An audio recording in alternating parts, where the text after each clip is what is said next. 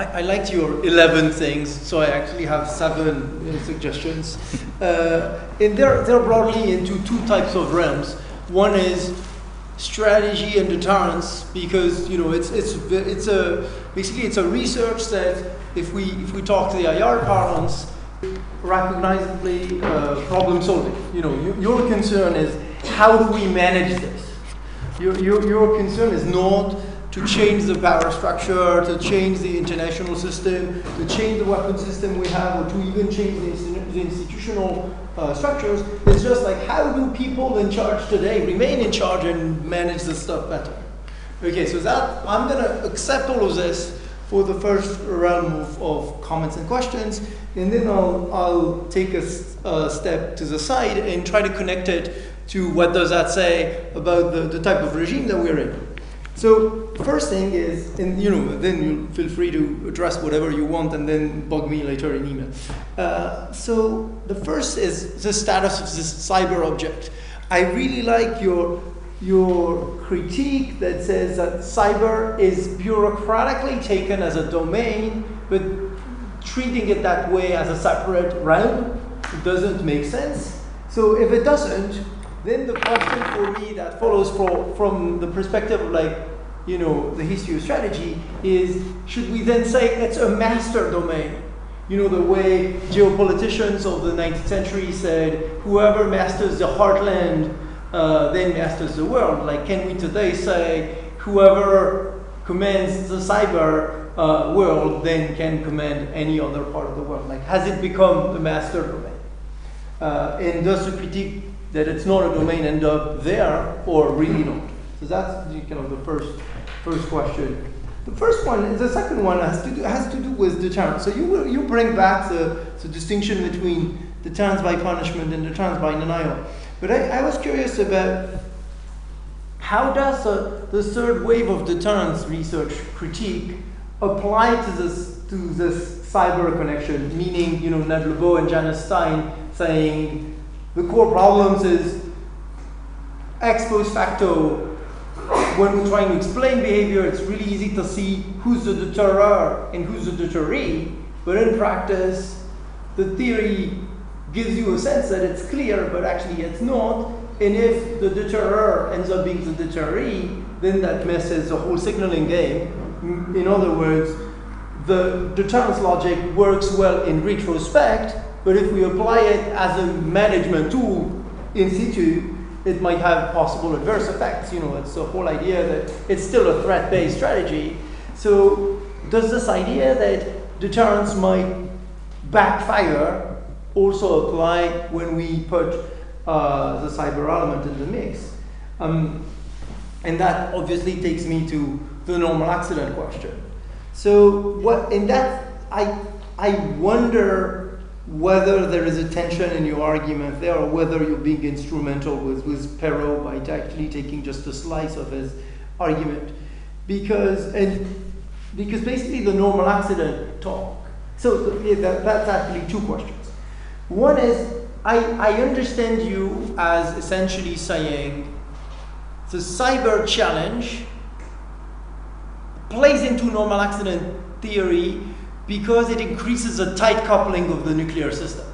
Because the whole, you know, the normal accident theory is essentially saying we cannot prevent and predict all possible uh, catastrophic nuclear accidents because of two features of nuclear weapons and other types of systems. Those two features are uh, interactive complexity, so the system is not linear, it's interactive, it has feedback loops, and what they call tight, what Perrow calls tight coupling. And the tight coupling is that essentially if there is a failure in one element of the system, the different parts are so tightly coupled that actually there's not enough time for intervention at fixing the failure before the failure has actually spread to another part of the system. So what I understand you are saying, and I, first I want to make sure that I, I understand you right, is that you're saying the cyber problem is actually making the nuclear system even more tightly coupled. It gives even less time uh, to intervene in case of a failure. And so in that case, then, then you can't end up with a managerialist approach or with a risk management approach because that's the whole point of Perrow. Like he concludes by saying this whole idea of risk management is a retrospective illusion of control. So I, I wonder what you would make of, of that of that thing. And that, that allows me to transition to, you know, your critique of controllability and predictability to me has an impact beyond, you know, the of strategy and deterrence. It also has a, an impact on the way we think about the right way to govern those systems. Because ultimately, you know, kind of, this is where it's obvious that I was trained as a political theorist.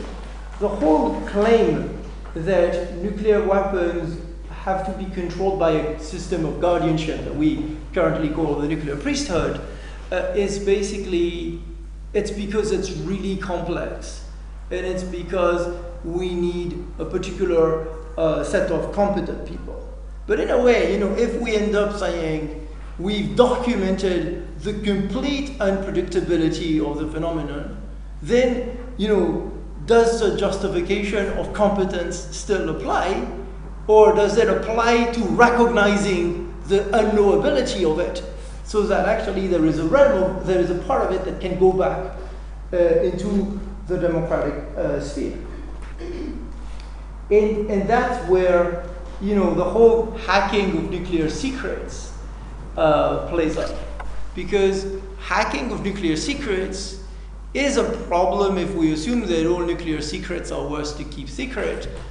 Uh, it's a solution if we think that there's too much nuclear secrecy and that people should know more about how much incompetence goes under the nuclear hat. Um, and so I, I'll finish with one thing, the, the last thing, which so I'm guilty of drawing the parallel with earlier nuclear history.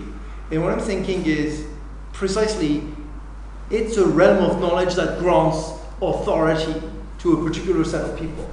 So I'm curious about the repertoire of authoritative knowledge. In other words, in the early nuclear history, the physicists, the nuclear physicists who built the, the, the bomb basically became, I would say, in the first 10 years of the nuclear age, they became the philosopher kings. You know, they, they owned the master knowledge, and therefore they could say, or at least the, the, the, basically the governance system allowed them to be in a position to say what should be done. I, I would claim that that changed with the Oppenheimer trial. Uh, and basically, the Oppenheimer trial in 54 was a disgrace of the physicists, and then the game theorists became the, the owners of the master's knowledge uh, of the nuclear age.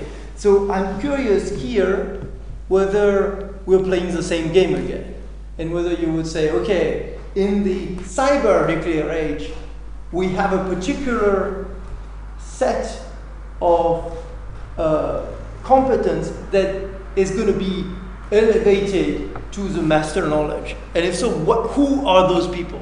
Are they like computer scientists? Is there a specific caste of people who say, like, we know the one thing that allows us to be the new philosopher kings. And I think that kind of transitions to uh, Camille, hopefully not too badly. All right. Uh, thanks. Yeah, I will have probably uh, two lines of discussions uh, at 7 and 11, but um, one is technical, the other one is more social technical or even social cognitive. Uh, the first one is actually related to this very thing you are touching on, uh, which is this um, notion of complexity that makes it weaker somehow. Um, and also two levels, there are actually two levels of complexity. One of them is precisely related to the diversity of the term cyber. And I think, Andrew, you show very well that the term covers a large number of distinct things that are uh, often thought to be um, uh, similar, even though uh, they don't necessarily have a lot in common, or they're not even necessarily entirely new. Uh, the detour, for instance, through electronic warfare. It makes very much sense here. Um, cyber is pretty much like uh, AI at the moment, which is a hip and uh, hype term. Um, yet there are also many issues in the cyber world that touch to, uh, I would say, different and distinct research streams and also research questions.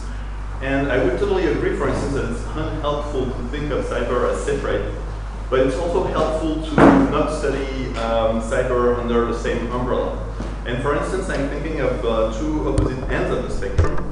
um, for instance, Twitter bots, and what on the other hand could happen with the hardware uh, military apparatus. It is possible that there are reinforcements, but it's, uh, it's not necessarily easy to show.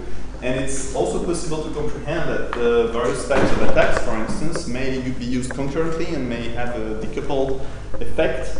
But um, I think they warrant, maybe they warrant a, a, proper discussion on their own, especially uh, when you compare the info war, which is technically and sociologically very different from uh, what happens, um, not necessarily in the factory, but in submarines, for instance. Um, and that uh, touch to different levels of uh, command and control and also different time scales. Uh, it's possible that some people react very quickly to tweets, but at the same time that the military apparatus is so designed that the thing is a little bit uh, insulated. But it, it's just just a matter of question, but I, I'm not entirely sure there is a, a, a clear um, immediate connection here. Uh, the second level of complexity actually relates to the effect of complexity itself. There is a, uh, a very convincing argument that the, the, increased complexity of this whole system uh, makes it weaker somehow, because there are ma many more uh, weaknesses, uh, weak links, and, um, and possibility of um, intrusion. But um, it's possibly also counterintuitive um, uh, illusion in some way.